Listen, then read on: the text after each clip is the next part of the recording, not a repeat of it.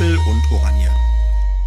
Rustikale Brandenburger Herzlichkeit trifft königliche Pracht mit niederländischen Wurzeln. Oranienburg gilt als das nördliche Tor zwischen Berlin und der Mark Brandenburg. Als Bürgermeister lade ich Sie zu einer Reise durch diese spannende Stadt ein, die auf eine sehr ambivalente Geschichte zwischen Toleranz und Totalität zurückschaut. Wir blicken aber nicht nur in die Vergangenheit, sondern auch nach vorn und sowieso über den Tellerrand hinaus. An dieser Stelle möchte ich Ihnen Persönlichkeiten vorstellen und mich mit Ihnen zu aktuellen Themen austauschen. Nehmen Sie sich etwas Zeit für auffällende Erkenntnisse, gute Gedanken, würzige Diskussionen und mutige Ideen. Ich wünsche Ihnen viel Spaß beim Hören. Alle Tute. Ihr Alex Lesicke. Herzlich willkommen zu Apel und Oranje. Ich begrüße Sie zu einem guten Gespräch mit dem ausgezeichneten Lenitzer Lokalhistoriker Bodo Becker. Wer die Zukunft verstehen und gestalten möchte, muss die Vergangenheit kennen. Bodo Becker kennt wie wenige andere Oranienburger Stadtgeschichte. Er hat eine ganze Reihe von Büchern veröffentlicht und ist durch seinen pointierten Erzählstil unverwechselbar. Deswegen hat er viele Anekdoten über Oranienburg und ganz besonders über Lenitz auf Lager. Für mich gehört er zu den Persönlichkeiten unserer Stadt. Danke, Bodo Becker. Ich freue mich auf unser Gespräch. Hallo, Bodo. Hallo, Axel. Wir sind heute, Moment, ist, heute ist der 8. August Genau. 2023. Wir sind äh, Historiker, wir müssen das auch dokumentieren. Äh, draußen sind gefühlt minus 10 Grad. Also angeblich soll Sommer sein, aber es ist ein Sommer, den man so jetzt gerade nicht erspüren kann. Also zum Zeitpunkt der Aufnahme wird vermutlich ähnliches Wetter sein. Es wird nämlich im Herbst sein. Mal gucken. Da können wir uns dann damit dann identifizieren.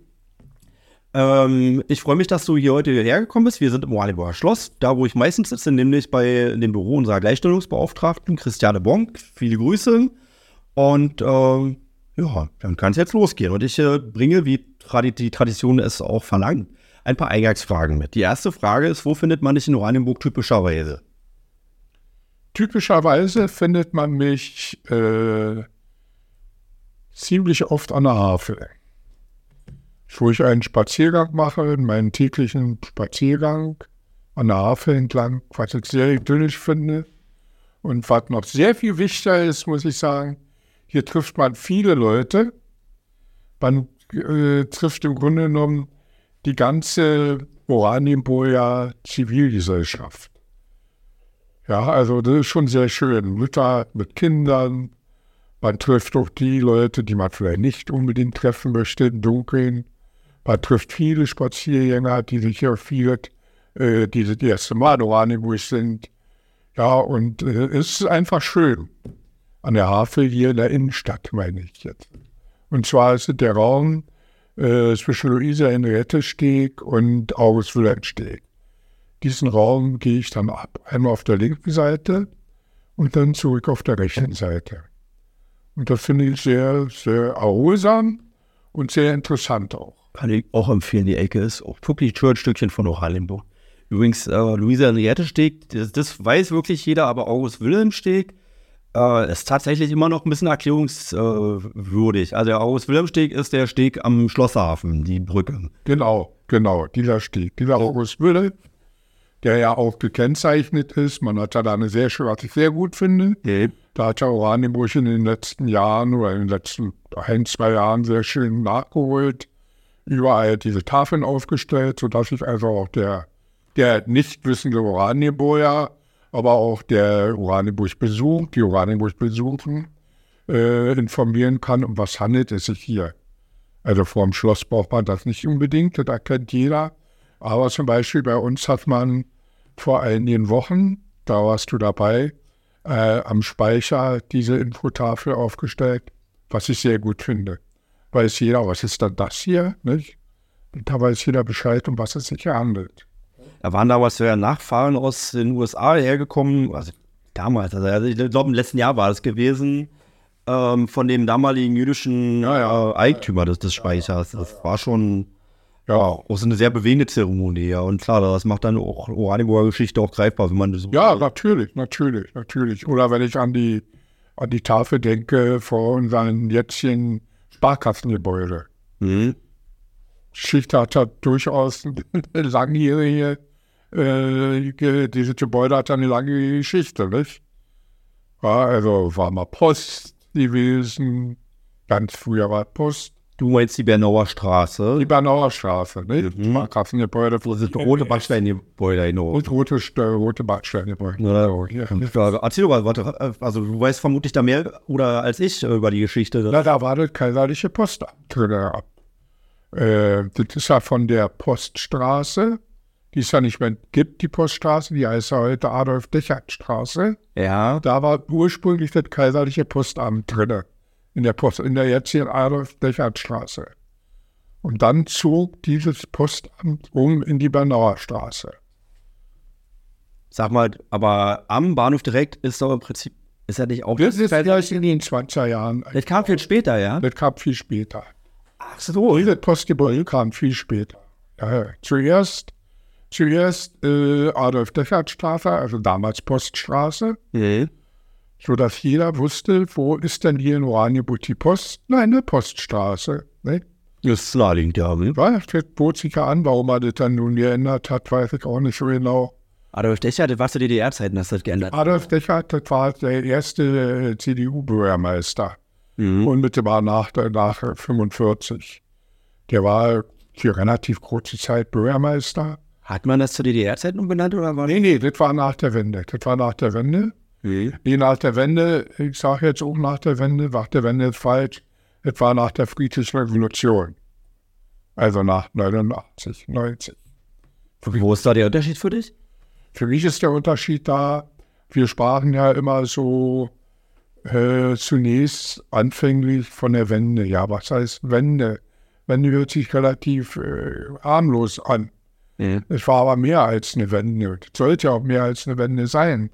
Es war eine friedliche Revolution. Gott sei Dank, sie war friedlich. Mhm. Aber sie hat im Grunde genommen, äh, haben die Menschen, die da auf die Straße gingen, sind dafür eingetreten, auch ja hier in Oranienburg. Wir hatten ja die große Demo hier gehabt, die sehr eindrucksvolle äh, Demo, Demonstration ähm, für die, für die äh, Veränderung, grundlegende Veränderung äh, in der damaligen noch existierenden DDR, sprich freie Wahlen, freie Meinungsäußerung, Vereinsrecht, Pressefreiheit und alles diese Dinge. Und wir haben dann sozusagen die ehemalige DDR verändert, grundlegend verändert. Wir haben ja, ähm, wir haben zum Teil ähm, äh, umgesetzt äh, Dinge, die Dinge, die in der DDR-Verfassung standen, die aber nie realisiert wurden, die man noch nicht eine freie Meinungsäußerung gab zu DDR-Zeit, Gerade bei der Verfassung. stand aber in der Verfassung. Also wenn es die richtige Meinung ist, dann bitte frei äußern. Ja, ja. Äh, ja, also das wurde dann verwirklicht. Ja. Mhm. Und natürlich auch der Wunsch nach Wiedervereinigung. Nicht? Und dann äh, haben sich ja dann die, die, die Länder, die Länder wieder konstituiert, die ja aufgelöst worden waren zu DDR-Zeit, Mhm. Anfang der 50er Jahre, sodass man mit Fug und Recht von einer friedlichen Revolution spricht. Du hast von wir gesprochen mal im Zu- Zusammenhang mit der Demo. Das ist deswegen passt eine Frage ganz gut dazu von meinen Eingangsfragen. Deine früheste Erinnerung an Oranienburg. Du bist kein geborener Oranienburger. Ich bin kein geborener Oranienburger, ich bin ein geborener Berliner. So wie viele ja, die ja hier in Oranienburg wirken, Berliner sind, wie ich ja letztens erst, auch unser Landrat ist ja ein Berliner. So, also das ist auch ein Berliner gegenüber. Ich bin auch in Berlin geboren. Auch ein Berliner. Ach, Der, der typische Oranienburger kommt aus Berlin, sage ich auch der, typische, der Berliner, der typische Berliner kam vor 45 aus Oberschlesien Mhm. und der typische Oranienburger kommt aus Berlin. Genau. Ich hatte mal eine Schulklasse aus Lenitz äh, bei mir. Und äh, da habe ich mal gefragt, wer von euch ist noch aus Berlin, äh, in Berlin geboren oder kommt aus Berlin? Und da ging die Hälfte der Arme hoch. Bei der Schulklasse, also ich mag sein, dass in Lenitz vielleicht sogar noch ein bisschen mehr ist als in anderen Ecken. Äh, aber es ist tatsächlich wohl auch schon zu allen Zeiten so gewesen, dass äh, der ähm, Druck aus Berlin oder der Berliner Luft nach Oranienburg gereicht hat. Ja, ja also ich sag mal, äh, auch in Lenitz war das so, wenn ich an meine Schulklasse denke, da waren die wenigsten jetzt äh, Urlenitzer, strenge Urlenitzer, die dort also geboren wurden. Die waren nicht, die kamen, weiß ich, auch, auch aus den alten, damals aus den äh, Flüchtlingsgebieten und so weiter, kamen die ja. mit ihren Eltern und so. Nicht? Ja, äh, ja, das ist durchaus typisch. Ne? Ja, ich bin in Berlin geboren. Manchmal hört man es noch. Wobei der Oranienburger oder der Brandenburger ja mehr Berliner hat als der Berliner hat. Ja, früher nicht. Früher hat der Berliner schon richtig Berliner. Leider ist das verloren gegangen. Ja, das ist wieso nicht, warum die Ber- Berliner nicht mehr Berlinern. Ja, ich meine, ich rede jetzt hier nicht von den Leuten, die also aus Schwaben oder so kommen, sondern, Soll es ja in Berlin aufgeben? sondern richtig, richtig von den Berlinern, die Ja. auch äh, beim Berliner nicht. Man spricht irgendwie so ein gewisses Hochdeutsch. Ja, Ich kann mir vorstellen, liegt auch daran, dass, dass den Berliner auch immer seltener gibt. Also der typische Berliner wiederum ist ja auch nicht in Berlin geboren. ja, ja, ja, ja, ja. ja. Also Franz Zander zum Beispiel, der Berliner Zirsch. Das ist noch ein Original. Ja. Mhm. Nicht, ja, also Ber- in Berlin geboren und äh, die ersten Monate äh, in, in der Krachtstraße, das ist eine Stralauer, eine Stralauer Allee, ähm, die sieht heute ganz anders aus, ist unmittelbar an der Spree. Und hier ist heute alles zugebaut und das war so eine Sackgasse. Und hinten endete die Krachtstraße, eine kurze Straße mit sehr schönen Wohnhäusern. Die endete hinten mit der Engelart Brauerei. Meine äh, ältesten Erinnerungen waren, wenn wir bei meiner Großmutter waren, die wohnte da noch. Dann habe ich früh um drei oder vier habe ich die Pferde über das Kopfsteinpflaster. In welchem Jahr bist du? Ich bin 48 geboren. Also Wann hast du das erste Mal Oranienburg wahrgenommen? das erste Mal wahrgenommen habe ich, da haben wir schon in Lenitz gewohnt. Wir sind 55 nach Lenitz gezogen. Mein Vater ist allen Stahlwerken, nicht allen, aber Oranienburg, äh, Henningsdorf, Brandenburg hinterhergezogen. Weil er war Diplom-Ingenieur und wurde überall hinbeordert, wo die Stahlwerke aufgebaut wurden, nach 45. Und die Familie musste dann mal mit. Wir sind also von Berlin, von Berlin sind wir zunächst nach Henningsdorf gezogen. Ich wollte sagen, ja, warum bist du nicht in Henningsdorf äh, hängen geblieben? äh, Stahlwerk ist doch Henningsdorf eigentlich. Henningsdorf, Stahlberg war dann das, was er da machen musste. Ich frage mich nicht was, ich weiß es nicht. Äh, jeweils eine technische Sache. Äh, war dann erledigt und der wurde dann nach Brandenburg beordert. Mhm.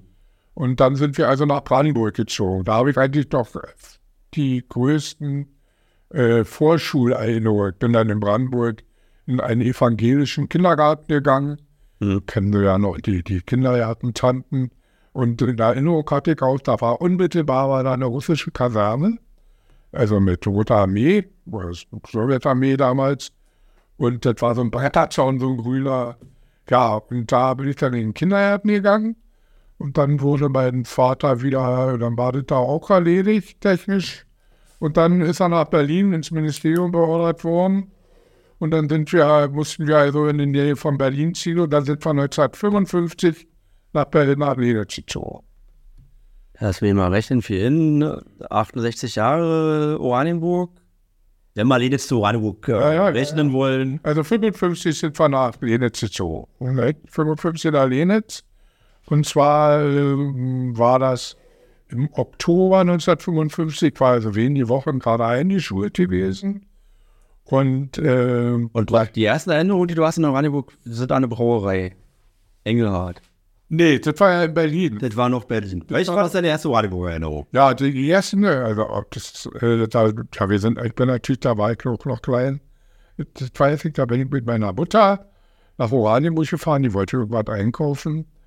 Und da äh, am Bahnhof das Geschäft gibt es heute noch, so ein Papierladen, den gibt es heute noch. Und halt, die hatten so eine Ist der so alt? Da waren wir gerade, weil unsere Kleine kommt nämlich dieser Tage in die Schule. Und dann, die Große ist sowieso in der Grundschule und da gehen wir dann mindestens dann vor jedem neuen Schuljahr einmal hin und dann lässt man sich da ausführlich beraten. Das ist ein richtig netter kleiner Papierladen. Ja. Ich vermute, du meinst den in der Straße. Das war so eine Straße. In der Straße, genau. Genau, genau. Und da gab es, für mich von Interesse gab es da so eine kleinen Rauchermeckis. Kennst du die noch? Nee, Raucher Mackies? Rauchermecki, die, die waren so groß, also vielleicht anderthalb Zentimeter groß. Oder sagen wir zwei Zentimeter. Ja. War wie so eine Meckis mit Mecke-Frisur, war so ein, ein Igel sozusagen, angezogen. Nicht? Und der, den konnte man so künstliche Zigaretten ins Maul stecken und die qualmten da. Ach, wie ein Räu- Räuchermännchen. So. Ja, wie ein Räuchermännchen war ein Räuchermäcki. Und äh, so ein Räuchermäcki hat sie mir gekauft. Was so Kinder, wie sich mit sieben oder acht Jahren haben wollen. So, und da, das ist eigentlich die Erinnerung an Oral. Oh, und dann nicht zu vergessen, auch dort gekauft, äh, so für Weihnachten, so eine äh, aufstellbare Weihnachtskrippe. Mhm. Gab es da. Auch in den Laden. Ja, auch in den Laden. Hat mir meine Mutter gekauft. Und dann so eine sehr idealisierte aus, aus der Zeit der Romantik, so Biedermeier. Da war, da konnte man auch so aufstellen, aufklappen, hoch aus Pappe. Ähm, da kam eine Kutsche, äh, nicht eine Kutsche, so ein Schlitten mit Pferde vorne weg. Die hielten dann vor dem Haus. Man konnte da eine Kerze reinstecken, das war beleuchtet. Das war alles sehr romantisch. Das war was für Weihnachten. Daran kann ich mich entsinnen. Da kann ich mich entsinnen. Ja, und ansonsten wollte ich, äh, meine sportliche Laufbahn war nicht sehr groß. Ich wollte mal in Boxverein gehen. Dumm von mir, ja. Ist das dumm? Hast du da nicht dein Talent entdeckt? Irgendwie? Ja, warum was mich da getrieben hat, weiß ich nicht. Jedenfalls, äh, dieser Boxverein trainierte hier im Armeeobjekt, also hier im Schloss. Trainierte. Du warst in dem Schloss auch zu deiner Armeezeit, richtig? Nee, nee, nee, nee. Ich war zur Armeezeit, war ich da, wo die Artillerie damals war. Hier in Oranienburg. Aber in Oranienburg.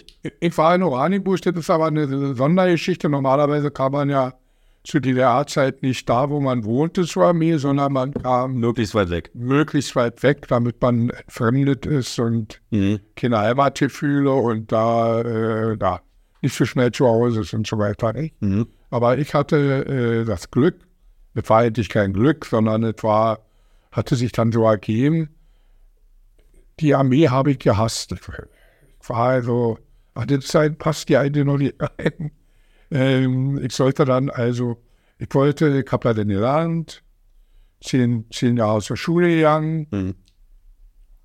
habe Maschinenschlosser gelernt, warum auch immer.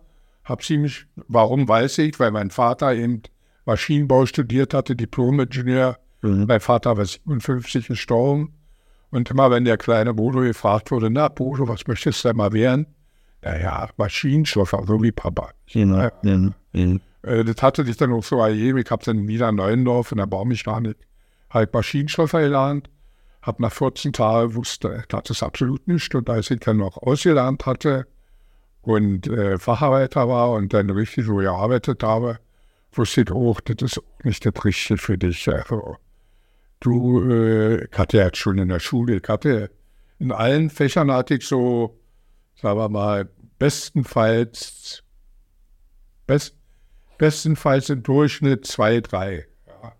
Das klingt nach Normalzeugnis eher. Ich war die Mittelklasse, außer in Geschichte, da hatte ich mal eine Eins. Das war schon Nummer eins. Das war schon immer bei Geschichte eins, Literatur eins. Mhm. Das war schon immer mein Dick gewesen. Aber Naturwissenschaften waren jetzt nicht vorne. Absolut nicht, absolut nicht. Ja, das war nicht meine Welt gewesen. Und äh, Physik und, und all diese Dinge, nee, das war nicht. Ja. Ach so, jetzt, äh, ja, und ich wollte, habe also gemerkt, nee, also als, äh, als Maschinenschlosser, äh, das ist nicht deine Welt, du musst was anderes machen. Du musst was machen mit Büchern, mit Lesen, mit Geschichte. Mhm. Aber ich hatte ja kein Abitur, ich hatte ja keine Hochschul, äh, äh, keine Hochschulreife. Und ähm, da hatte ich mich dann beworben äh, in Rosswein. In Rosswein wollte ich dann erstmal zunächst äh, Ingenieur studieren. Äh, Maschinenbau. Hatte mich dann auch der Betrieb delegiert. Die haben mich schon tatsächlich genommen, ja. Trotz meiner äh, schlechten äh, äh, Zensuren in Mathe und so, ja. Haben die mich genommen. Die brauchten Studenten offensichtlich, ja. So ein bisschen wie heute, ne? So Ja, so öfter Mangel. Ja, ja, nicht? man musste sich ja da bewerben und musste da eine, eine, Prüfung schreiben und so weiter und so fort. Und die haben mich schon genommen und ich war dann freudig erregt, weil äh, ich hatte nämlich äh, Einberufungsbefehl gehabt. Und da war ich nun freudig erregt und dachte, hahaha, ich studiere jetzt und da können die mich nicht zur Armee ziehen. Warte Weil, Wer studiert, der muss nicht zur Armee. Nee, nee, nee, nee, nee, war umgekehrt. Erst äh, zur Armee und dann studieren. So war das gewesen. Ich bin ja fröhlich, glücklich mit, mein, mit, meiner, mit meiner Zulassung zum Studium hier Wehrkreiskommando gegangen, Ecke Sastra Nase. da hat er gesagt, nee, nee, nee, nee. das ist Erstmal zur Armee. Naja, das war dann natürlich schlecht gewesen. Und dann, äh, als ich so ein paar Wochen vor, das war alles im, im Mai und im November sollte ich dann zur Armee. Und da hing es dann Anfang September ganz, ganz schlecht. Und da musste ich dann aus dem Magen wünschen und da haben die tatsächlich ein kleines Magengeschwür festgestellt. Und dann bin ich erstmal ins Krankenhaus gekommen und dann war ich erstmal wieder, war ich erstmal nicht mehr in der Armee. Konnten sie mich ja nicht zur Armee ziehen. Mhm. Ich lag genau in Lenitz im Krankenhaus. Tja, und dann äh, haben mich ja trotzdem gezogen. Ich hatte schon meine Einberufung. Aber ich muss nochmal nachfragen, in Lenitz im Krankenhaus, ich, äh, in der Kaserne war ein Krankenhaus drin oder? Nee, in Lenitz, in der, ich war ja hier in dem Kranken, das ehemalige jüdische Erholungsheim. Ja. Äh, das war zu DDR-Zeit Krankenhaus. Das ist mir ein Teilkrankenhaus von, von Kreiskrankenhaus. Jetzt. Ah ja. Hm. Das war die Infektionsstelle. Äh, also die, wenn, da wollte man, oder wenn man operiert war, kam man da hin oder so. Also, also eine Abteilung Inneres war da. Mhm. Und da lag ich dann sechs Wochen und dachte, jetzt ist die Sache gelaufen. Ja, also jetzt können sie mich nicht mehr ziehen. Haben sie mich doch gezogen.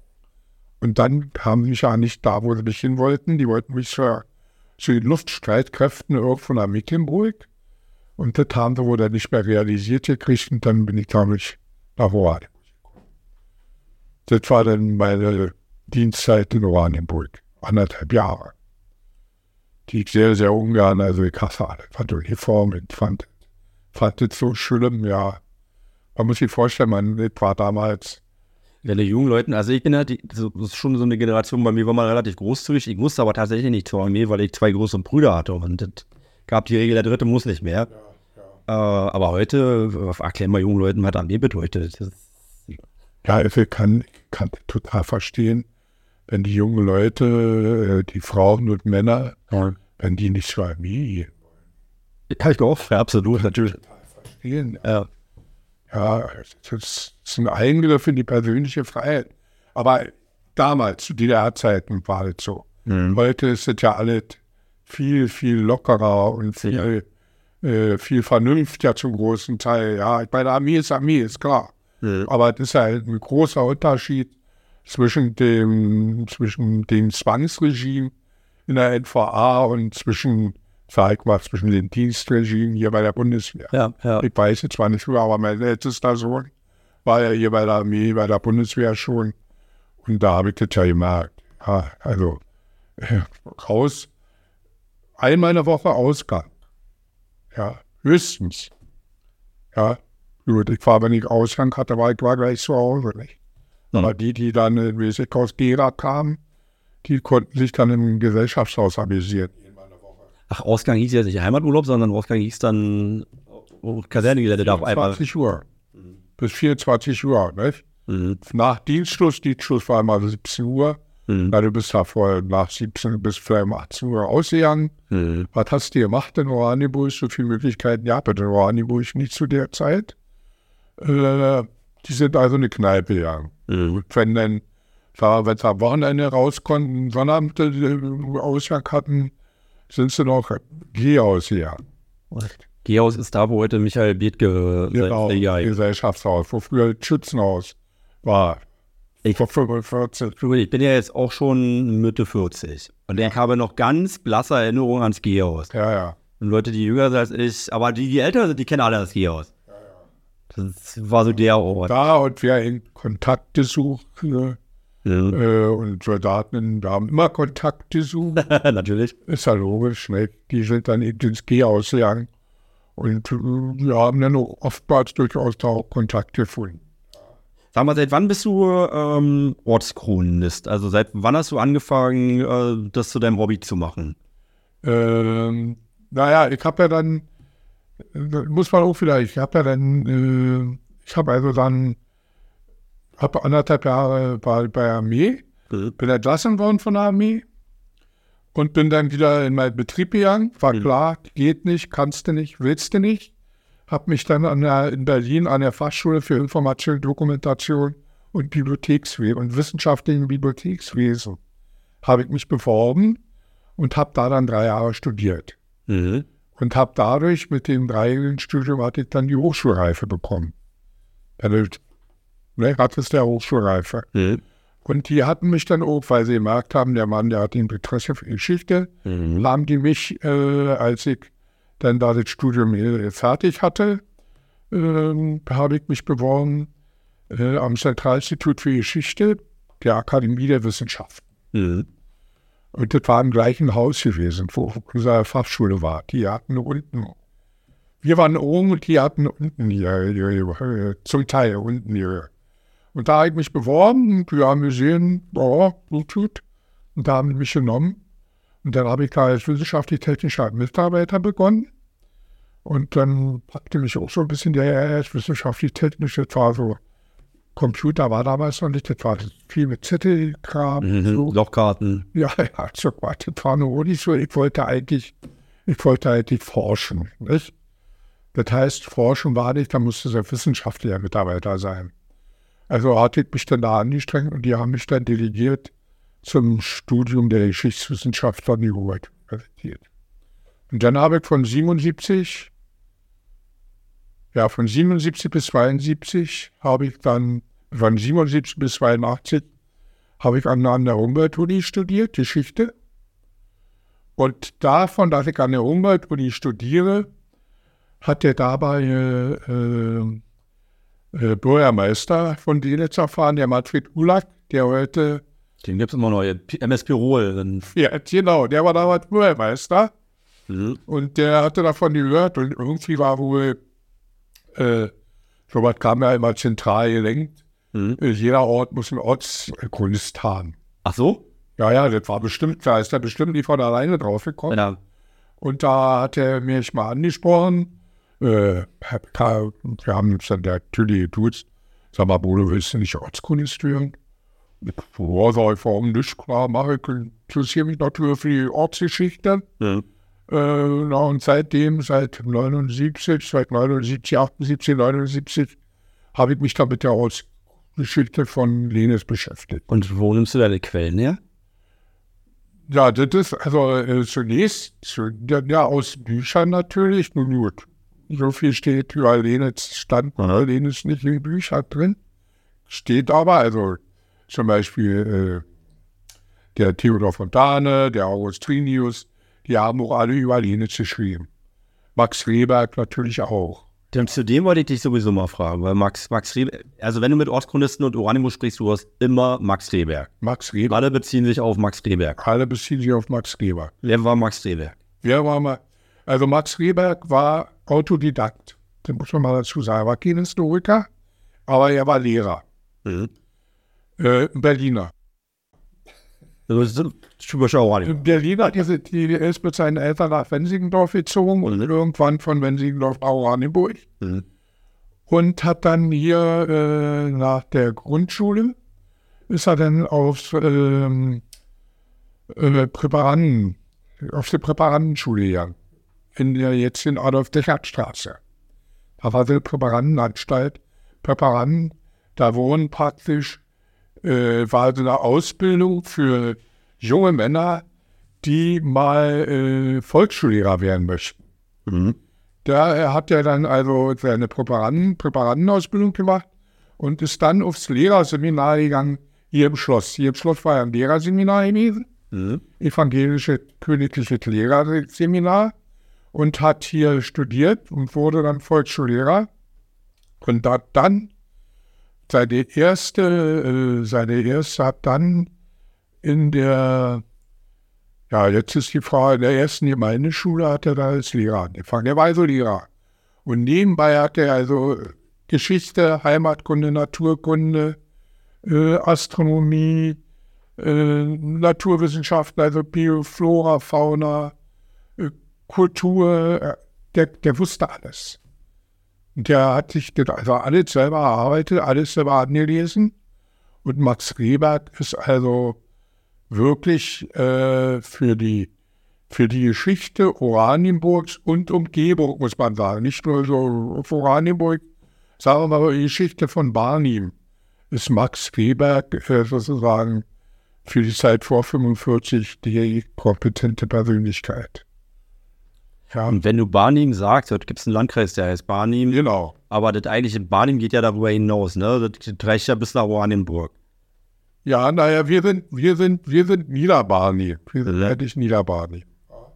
Mhm. Ja, und ähm, er hat sich also für Kirchenglocken interessiert. Er war ein christlicher Mensch gewesen. Er war, wie soll ich sagen, er war ein typischer Mensch, ein typischer Lehrer, der ihm zu Kaiserzeiten gelehrt hat. Ja, er war. Da stellen wir jetzt was Strenges vor. Streng war er nicht. Ich habe ich mit ehemaligen Schülerinnen habe ich mich unterhalten, die sagten, er war nicht streng. Er war leicht abzulenken. Und zwar brauchte man bloß fragen oder brauchte bloß was mitbringen. Schauen Sie mal, Herr Rehberg, ich habe Ihnen hier eine, eine Kaulquappe mitgebracht. Und ich sage, genau. Dann hat er die Stunde mit über die Kaulquappe was erzählt. Und das, was die, was die eigentlich wollte, war erstmal erledigt. Das, damit wussten die Schüler auch schon umzugehen. Ja, aber damit wussten die Schüler umzugehen. Er war also jetzt hier kein, wo die Schüler Angst hatten. Ja, so. so war auf jeden Fall. Mhm. Ja, war auf jeden Fall. Ja, und der hat sich natürlich sehr, sehr engagiert hier, insbesondere in Oranienburg. Wir haben den Max Streberg das Herbert-Museum zu verwalten. Ne? Äh, was heute das Regionalmuseum bei uns im Schloss ist, unter genau, der Herrschaft des Landkreises. Ja, genau. Das, der Vorläufer war ein Stadtmuseum, mhm. beziehungsweise ein Heimatmuseum. Magst du das im Heimatmuseum? Wie? Also, äh, kannst du das empfehlen? Ja, auf alle Fälle, klar. Dann, dann habe ich nämlich gleich die zweite Frage, die war noch eine Empfehlung für Oranienburg. Äh, das Heimatmuseum, das kann, kann ich nämlich auch sagen. Ich habe gerade vor kurzem mit dem uns zusammen mal besucht. Ähm, und äh, zugegebenermaßen davor längere Zeit nicht äh, und war wirklich ganz überrascht, also dass das wirklich ein ganz, ganz hervorragendes Museum ist. Das ist ganz toll, wenn man was über die Geschichte, insbesondere jetzt über die Geschichte des Landkreises Oberhafels, ja. aber Schwerpunkt ist, wo ist immer noch Oranienburg, mhm. Äh, was halt klar ist. Äh, äh, dann sollte man in, in das Museum gehen, mhm. klar. Es gibt zwei Museen übrigens, ne? muss man vielleicht noch dazu sagen. Schlossmuseum, mhm. das ist halt das Museum zur Geschichte des Schlosses. Mhm.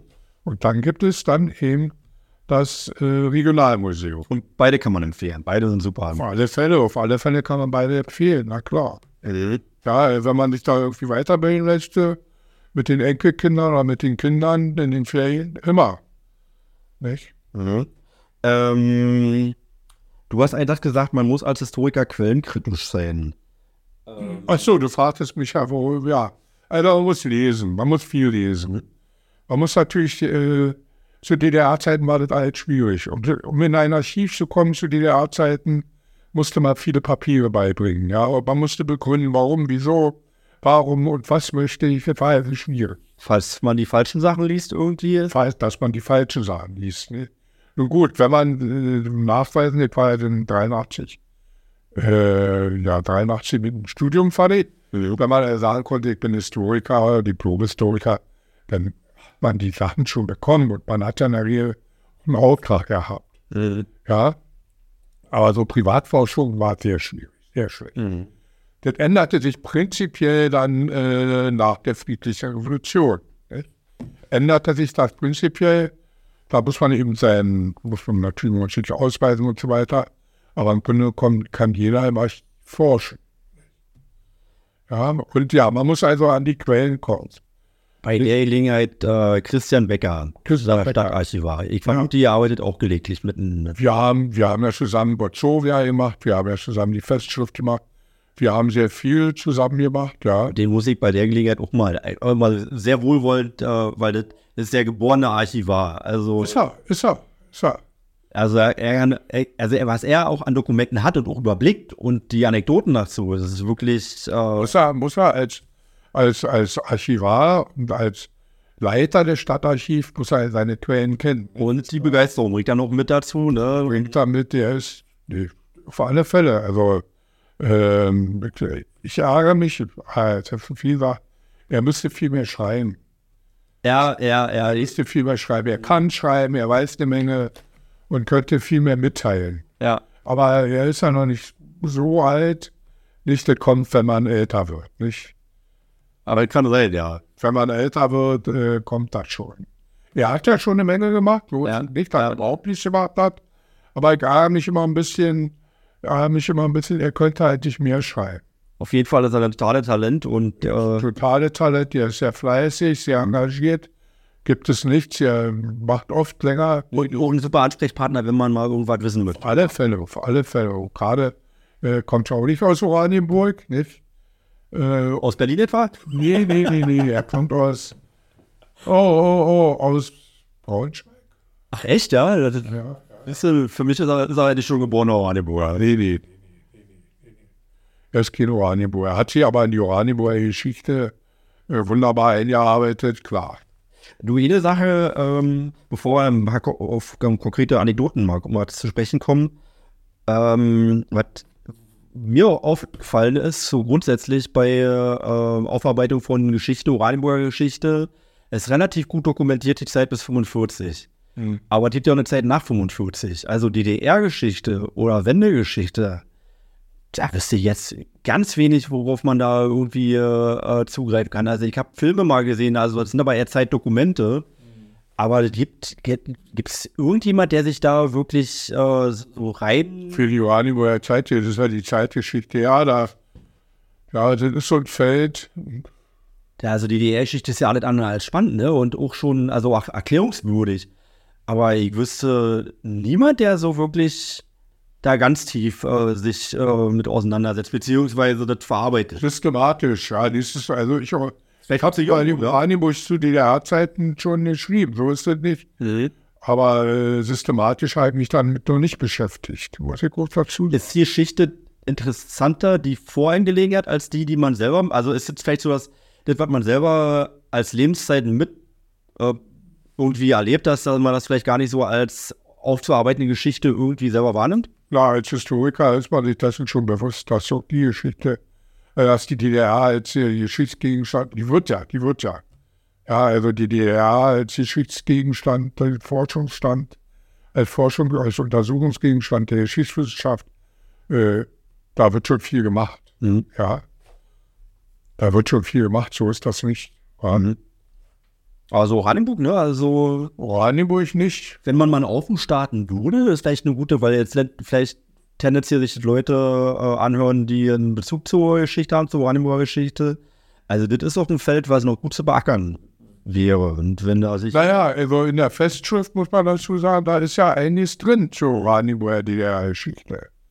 Da ist einiges drin. Da haben wir ja durchaus einiges Ich will drin. nicht sagen, dass es nichts gibt. Das, das, Nee, nee, nee, nee, das ist schon einiges drin. Aber jetzt systematisch, äh, gut. Gut, bei den Straßennamen, die ich da geschrieben habe, da die, die Straßennamen erzählen Geschichte, die gehen natürlich auch bis zur DDR-Geschichte rein. nicht? Ja, aber jetzt, äh, äh, ja, stimmt schon. Da gibt es, da gibt es ein weites Feld, ja. was man da noch machen könnte. Auch, äh, aber eine gute Schleife, die man noch mal kurz drehen kann. Ich habe ein paar, paar, also beispielhaft ein paar Bücher mit, äh, wo du entweder Co-Autor warst oder äh, was komplett deine eigenen Schriften sind. Ähm, was sind denn deine jüngsten Veröffentlichungen, die äh, noch greifbar sind? Also ich weiß, dass du äh, eine, also einige Veröffentlichungen hast. Ich gehe davon aus, dass man viele davon gar nicht mehr bekommen wird, ne? Weil die Na, äh, eine ganze Menge sind in Sammelschriften erschienen. Zum Beispiel, äh, die sind hier ja nicht in Oranienburg gelandet. Die beschäftigen sich auch nicht mit der Oranienburger Geschichte, aber äh, sondern mehr mit der Lenitzer. Die Frieda Glücksmann, ihr die was, der Name was? ja, Frieda Glücksmann war die Leiterin des äh, Lenitzer Erholung, des jüdischen Erholungs genau. Über die habe ich eine ganze Menge Beiträge veröffentlicht. Die, da habe ich auch ein Buch geschrieben über das Lenitzer jüdische Erholungsheim. Nicht? Und da kommt die natürlich vor. Das hat die, die Stadt im Vorhof im Moment nicht mehr. Das vergessen die auch immer. Ähm, nö, naja. Also, was ich ganz besonders erzählen kann, ist zum Beispiel seine allerjüngste Veröffentlichung. Jetzt die letzte. Genau. Äh, hinaus in die märkische Heimat, Wanderungen und Ausflüge zu Gurus äh, Elternszeiten. Da ist nicht nur Oranienburg, da Nee. sind auch äh, Geschichten außerhalb von Oranienburg, zum Beispiel eine Schiffsreise, ähm, den Oafe-Kanal in Genau. So nach äh, Filofurt. Genau. Ähm, aber eben äh, auch ganz viel Lokalwanderung und zwar zu Zeiten, ich finde es insofern spannend, die, die Orte kenne ich alle sehr gut. Ja. Weil ich bin ja eben auch hier aufgewachsen. Ich habe äh, als junger Mensch hier mir auch viel erschlossen. Ne, guckt ja das erstmal gerade so die ungewöhnlichen Orte. Später habe ich bei der Post gearbeitet. Das heißt, also ich kenne auch die ganzen Straßen in Oranienburger. Ich kenne mich wirklich gut aus. Und äh, man sieht es aber mit völlig anderen Augen, wenn man so äh, die sich in die Perspektive reindenkt. Und du hast auch so einen schönen Erzählstil, der es einem sehr leicht macht, irgendwie dem zu folgen und so ein bisschen angeregt mitzulesen. Also das ist auf jeden Fall eine Empfehlung, die ich äh, machen kann. Und was bei uns auch sehr beliebt ist, äh, ist Oranienburg historische Vielfalt, weil das so ein, naja, so ein äh, leicht zugänglicher Überblick ist. Genau, genau. Besteht ja aus vielen Beiträgen, die, äh, ja, die zum Teil, zum Teil sind sie alle schon äh, erschienen im Generalanzeiger vor Jahren. Da liest man dich auch regelmäßig bis heute. Oder mindestens, Der Generalanzeiger veröffentlicht keine Historie, also nicht mehr von mir. Der veröffentlicht überhaupt keine historischen Beiträge mehr. ist es, aber ich habe dabei einige von die schon rausgeschnitten. Dann ist, Das ist schon mindestens noch zwei Jahre vorbei. Also siehst du, so, der geht da eine Zeitgefühl auch. Äh, Und veröffentlichen äh, keine äh, aus finanziellen Gründen, nehme ich an. Ich habe ja sonst, habe ich ja, ich habe ja ein paar hundert äh, Beiträge veröffentlicht. haben eine große Sammlung von dir. Ja, also das sind mindestens zwei Bände, die da veröffentlicht sind. Ja. Und ähm, nee, die veröffentlichen nichts mehr. Aber jetzt das hat jetzt nicht mit meiner Person zu tun, die veröffentlichen also auch nicht von mir oder so. Die haben jetzt so eine, so mit ganz kurzen Beiträgen über das Oranienburger Konzentrationslager haben sie im Moment. Das machen die aber selber. Ja, also die, da sind keine, also das liegt am finanziellen Grund. Du hast noch ein Buch jetzt vor kurzem ähm, veröffentlicht. Also da kann man sagen, Buch, äh, eine, Schrift, eine Broschüre, Straßennamen erzählen Oranienburger Stadtgeschichte. Das ist auch diesem Jahr rausgekommen. Das Doch, doch, doch, das ist, das ist, ja. Ja, ja, das ist auch in diesem Jahr Ja, herausgekommen. ja, ja, ja, ja. ja. Ähm, oh, erzähl- von dem Buch mal. Von den Oranienburger Straßen? Genau, was hat dich dabei äh, getrieben und wo, wo ist du dein Fokus? Und wenn du noch ein, zwei Anekdoten hast, die man vielleicht auch erwähnen kann. Offene Frage. Was ja, na, offene Fragen, was ja jeden auffällt, der mal durch Oranienburg spaziert, die vielen Straßennamen in der Neustadt, Neustadt meine ich jetzt, östlich, Neustadt ist alles, also nach meiner Wahrnehmung, was hinter der Bahnlinie ist. genau, hinter der Bahn, ist Neustadt. Mhm. Ist ja erst nach 1900 entstanden im Grunde genommen, die Neustadt. Ja, und da sind ja, die hatten so normale, äh, sag ich mal, normal bis 45 so normale Straßennamen, wie man sie damals hatte. Nicht äh, Bismarckstraße, Kurfürstenstraße und sowas. Und nach 45 hat man die natürlich alle geändert. Und da hat man ja so eine Straßennamen, also auch wenn das für uns, uns äh, nicht selbsterklärend ist, aber vielleicht muss man es trotzdem nochmal sagen, äh, nach 45 war die, die DDR-Zeit, das heißt also alles, was ari- aristokratisch gewesen ist, äh, alles, was aristokratisch gewesen ist oder was äh, imperialistisch oder genau. Äh, eben, äh, das wurde äh, weggetötet. Neuer Fokus Ernst Thiemann, was haben wir, August Bebel, so war die waren, glaube ich, in jeder Stadt in Oranienburg. Jeder Karl Marx, äh, weiß ich nicht. Jetzt sollte ja mal, das kann man da auch lesen, jetzt sollte ja mal die Linie, die Oranienburger Stadtverordneten haben sich ja mal verstiegen und wollten den Schlosspark Karl Marx, Marx Engels Park nennen. Also, tolle Idee. Ganz toll. Hat sich nicht durchgesetzt. Äh, Damit haben sie, warum das nicht geschehen ist, weiß ich nicht. Ähm, warum, Sonst wo hat man es ja gemacht, ja. Mhm. Sonst wo hat man es ja gemacht, genau das Gleiche. ja, aber jedenfalls, äh, entweder haben sie von oben einen Rückpfiff gekriegt, Mhm. äh, bei dem man hat schon, nicht umsonst hat man so eine hervorragende Stasi gehabt, nicht? Mhm. Die hat schon gehört, was sagt das Volk und wenn dann das doch ein bisschen zu, äh, dann äh, hat man einen Rückzug gemacht. Also Marx-Engels-Park ist nicht passiert. Mhm. Ja, Straßenname in der Neustadt, da habe ich dich gerade rausgebracht. richtig. Und da gibt es ja heute, nach 45 sind ja da Straßennamen entstanden von Städten, die alle in Westdeutschland liegen. Ja. Heidelberger, Rüdesheimer, Ja, Mainzer. richtig. Und das stimmt, das war schon zu DDR-Zeiten, ne? Ja, klar, klar. Das war zu DDR-Zeiten. Ja, und, das, und da sieht man, wie, das, war ein typisches Beispiel, wie, wie Straßennamenvergaben, wie politisch man das gesehen hat. Was war die? Sieht man ja, sieht man ja total heute noch. Aber ja, da, wollte man darauf hinweisen, eigentlich Deutschland Vaterland. Ich habe in der DDR-Geschichte, in der Deutschlandpolitik der DDR, gab es so eine Zeit, da wollte man äh, Deutschland einen Tisch. Man wollte, also man war aus auf eine Wiedervereinigung der beiden deutschen Staaten Auch von ostdeutscher Seite? auch von Ostdeutschland unter sowjetischer Regierung natürlich und natürlich nach unseren Vorstellungen. Ach so, ja. Also nicht in der NATO, Ja. nicht ist klar. Ja, also, ähm, also ein sozialistisches, so hat man es gesagt. Aber daraus sollte mal ein sozialistisches Ganz in Deutschland entstehen. Ja, fantastisch gelungen gewesen. Gott sei Dank. Muss ich heute sagen, mit dem heutigen Wissen. Ja, und da hat man, äh, um das zu zeigen, aufzuzeigen, hat man denn da in der Neustadt solche Straßennamen vergeben.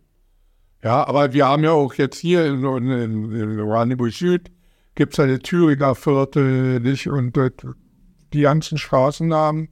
Und ich das halt, warum, was ist, was steckt dahinter?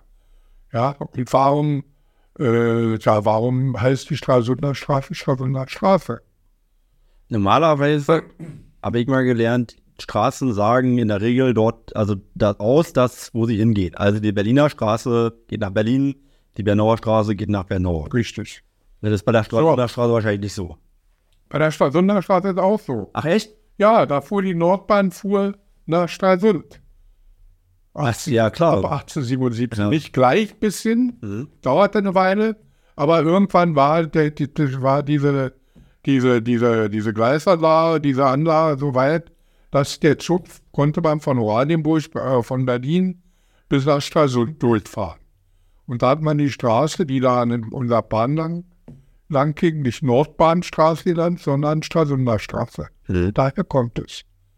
Wenn ich da, wenn ich da lang fahre, komme ich nach Stralsund mit dem mit Zug. Im Zug. Ne?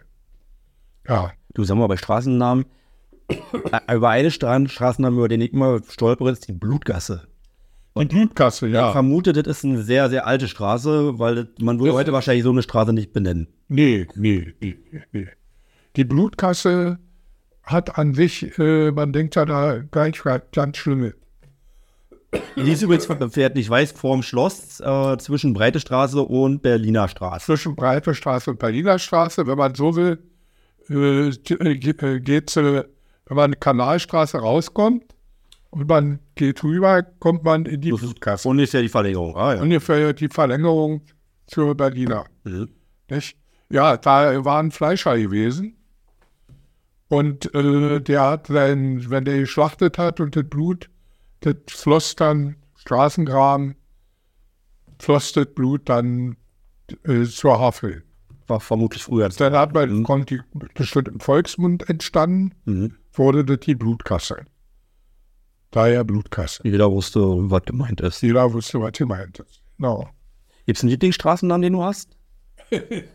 Oder sind sie die alle gleich viel, die Geschichten wert? Ich finde hübsch die Straßennamen, äh, die finde ich ganz hübsch.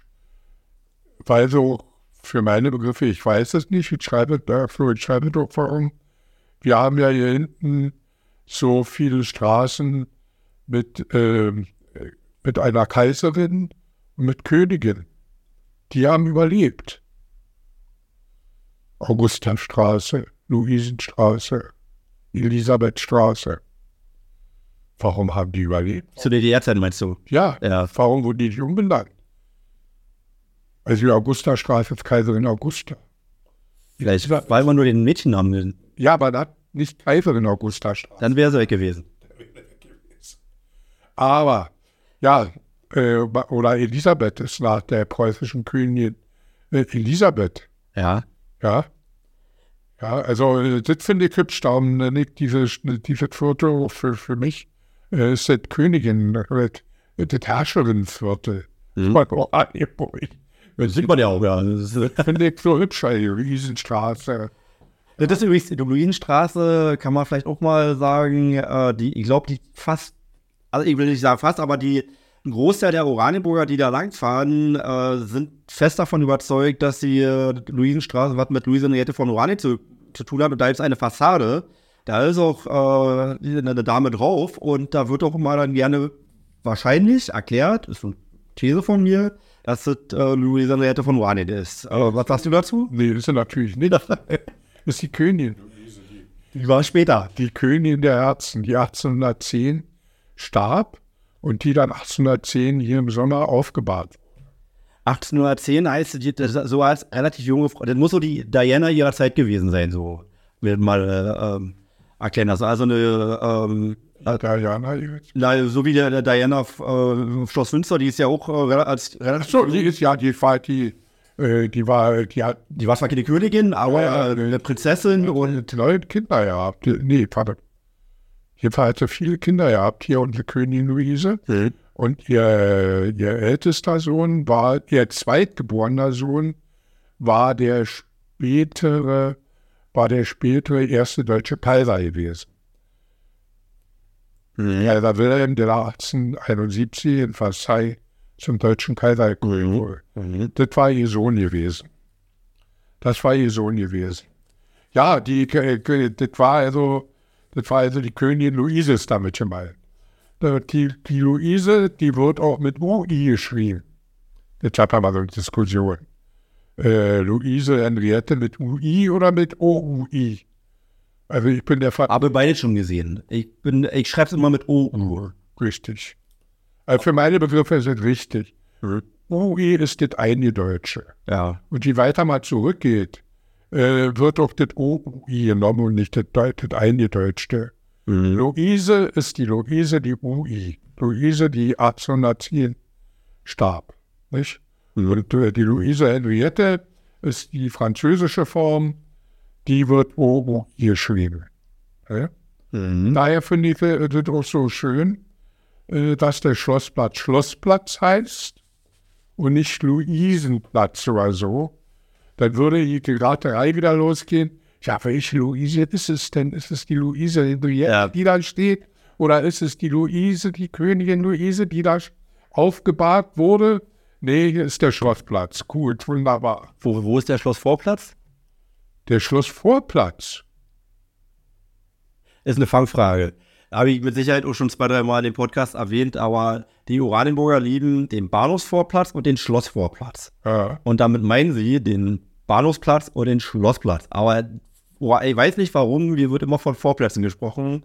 Da, der, der Bahnhofsvorplatz, der heißt da richtig. Nee, der heißt Pla- Bahnhofsplatz. Nee. Dann müssen wir streiten. Also, das würde ich gerne. Ich würde ja fast einschlagen auf eine Wette, aber Warte mal, Bahn- selbst jetzt vor sich hast du mich ein bisschen. Bahnhofsplatz, Bahnhofsplatz oder Bahnhofsvorplatz. Du Also die Hörer können das direkt mal nachschlagen, mal einfach mal Google aufmachen und dann gucken wir mal. Recht hat jetzt für dich. Nee, der heißt Bahnhofsplatz. Richtig. Es gibt, Da bin ich ich behaupte, in Oranienburg gibt es keinen Vorplatz. Da bin ich mir auch schon mal aufgestoßen. Ja. Der heißt Bahnhof, Das ist auch so ein Phänomen bei uns. Das, das, das ist so eingebürgert. der heißt Bahnhofsplatz. Ist richtig. Ja. Und der wurde ja zu DDR-Zeiten umbenannt und ja, und dann, der heißt Bahnhofsplatz, genau. Ja. Und warum wurde, meine Rückfrage, warum wurde die schöne Bahnhofstraße zur Willy-Brandt-Straße umbenannt? Kann, ich, kann ich dir erklären. Gut. Also, ähm, es gab eine Gemeindegebietsreform. Ja. Und äh, in der Zeit sind acht Ortsteile ähm, nach Oranienburg gekommen, die da, da muss man jetzt nicht aufzählen. Ähm, jedenfalls hatten alle eine, eine Dorfstraße, die hatten alle eine Bahnhofstraße, vielleicht nicht alle, aber Ja, es gab Straßen. Und es gab eine Regel, auf die man sich verständigt hat, um Ärger zu vermeiden, die Straße, wo die meisten Anwohner sind, ist richtig. das, bis die gehalten bleibt, alle anderen werden umbenannt. Genau, das, das, das ich war gerade zu der Zeit abgeordneter in Lenitz. Da haben wir diese Probleme auch. Ach, das war die erste meine Frage. Das, war, das hättest du mir jetzt genauso erklären können. Ja, hätte ich- ja, warum die benannt wurde, ja, warum Willy Brandt-Straße? Na ey, gut, Willy Brandt finde ich jetzt nur sehr naheliegend. Also, äh, äh, na, vielleicht, Erik, möchte ich jetzt auch nicht outen. Also, ich vermute, du hast da jetzt auch kein großes Problem, aber du bist politisch auch engagiert, ne? Nämlich im Ortsbeirat äh, Weiß, weiß, ja, der SPD. für die SPD, genau. Und ich bin ja auch, also, ich Also, habe. ist alles, ist alles klar. Äh, äh, natürlich ja, hat Willy Brandt als Persönlichkeit unsere ganze Sympathie und Anerkennung und Respekt. aber warum wurde die Straße da? Aber warum wurde diese Straße jetzt, Kann ich, kann ich nur. jetzt macht sie sich ja langsam. Aber zu der Zeit, als sie benannt wurde, der, der Willy Brandt, die Straße, erstmal hatten inhaltlich überhaupt nichts miteinander zu tun. Mhm. Ja, also äh, Willy Brandt Straße. Diese Straße, Willy Brandt Straße. Tut mir leid. Wir haben in denen jetzt einen Karl-Marx-Platz. Ja, das ist ja in der Mitte von der Diana. Äh, ja, wer wusste das ist ein Sandplatz. Mit Ja, ja, da steht in Süd, ja. Ja, in, ja. ja. ja, das sind die wahrscheinlich, die das gemacht haben. Das war auch Anfang der DDR-Zeit. Äh, die haben gesagt, oh, wir müssen einen Karl-Marx-Platz machen oder so, nicht? Aber wollen wir eigentlich nicht? Also das wurde, das wurde natürlich äh, sozusagen, und da haben die aus so einem Sandplatz einen Karl-Marx-Platz gemacht. Ja, das war natürlich vor meiner Zeit. Also ich sag mal, äh, in in meiner Wahrnehmung ist ein Bahnhofsplatz auch die Straße, die direkte Sichtachse zum Bahnhof ist. Ist keine wichtige Straße. Äh, zugegebenermaßen in ihrer Bedeutung, ähm, ja, es wächst sie gerade auch äh, äh, erst. Aber trotzdem, gehört der Willy Brandt so eine Persönlichkeit, weil er da mal übernachtet hätte oder äh, da mal gewohnt hätte. Hat er nicht. Der, der war Glück noch nie in Oranienburg gewesen.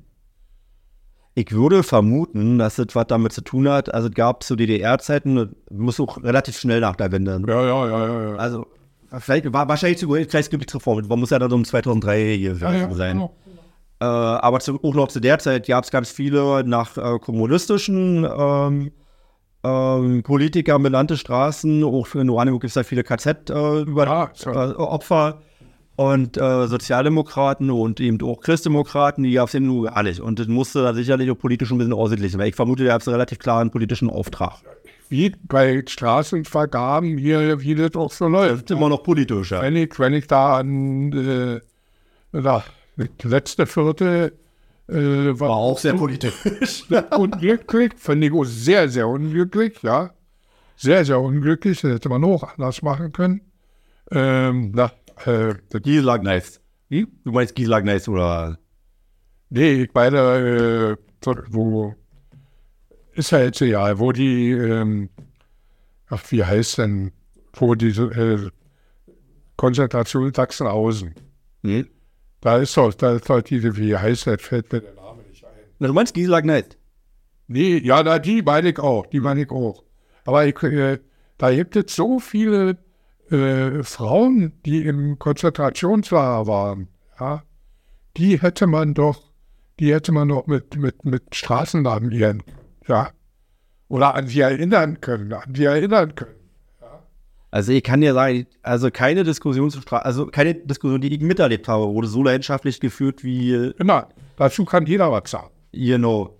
Und ähm, das ist, äh, ich sag mal, in Oranienburg ist jeder Quadratmeter historisch belastet. Genau. Auch so. Und ähm, hat ja einen politischen Auftrag, das auf jeden Fall nach Frauen zu benennen ist. Und äh, die politischen Strömungen wollten sich da auch gerne wiederfinden. Das ist auch gar kein gar nicht schlecht, weil wenn man eine äh, Straße oder ein Viertel benennt, ist natürlich auch gut, wenn sich möglichst alle damit identifizieren, möglichst alle, also die, der muss jetzt nicht der Letzte sein.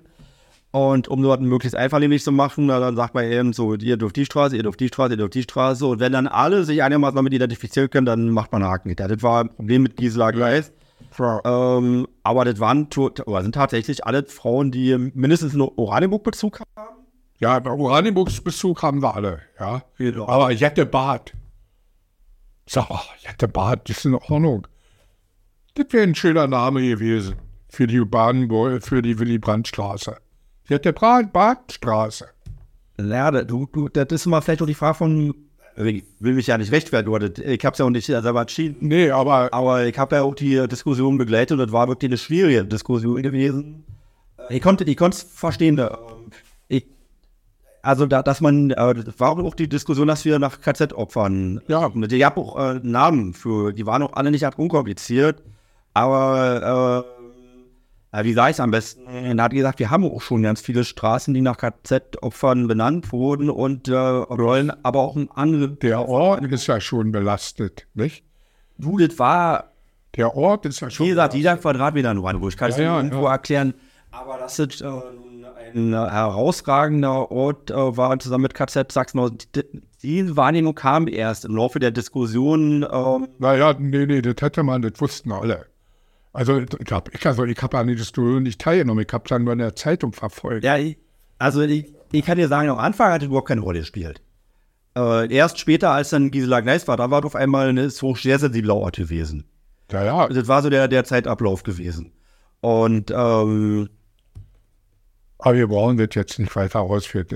Auf jeden Fall ist, ist nach wie vor bis heute sind Straßennamen sehr politisch. Und übrigens, äh, gerade jetzt äh, werden wir zwei neue Straßen Ja. benennen. Äh, kann ich jetzt schon mal ankündigen zu dem Zeitpunkt, äh, wo das veröffentlicht wird. Das war da beginnen wir da wahrscheinlich erst in der, ähm, mit, mit der politischen Diskussion. Es gibt auch Ideen hier, die wir dazu haben, die sagt aber noch nicht. Hinter dem jüdischen Friedhof äh, ist ein großes äh, Baufeld und da wird die UWG, wird da quasi ein neuer Kiez äh, entstehen. Oranienburg wächst also weiter, wächst und gedeiht und damit ist so Chancen und Herausforderungen verbunden, aber eben auch zwei neue Straßen und da werden zwei neue Straßennamen entstehen. Ich sag dir nicht, äh, was für Ideen es gibt, weil in dem Moment, wenn ich es jetzt aussprechen würde, werden die auch sofort verheizt. ja, ja, ist klar. Ist so gut. Gut, da hätte ich auch Ideen für. Dann mach's mal. Also, du kannst besser sprechen als ich. Ich würde, weil die Nähe zum jüdischen Friedhof, Ja, sehr gut. da, auch. Die, da würde ich natürlich äh, jüdische Persönlichkeiten nehmen. Nicht? Da würde ich zwei jüdische Persönlichkeiten nehmen. Vielleicht auch eine Frau. Eine Jüdin wäre vielleicht nicht schlecht.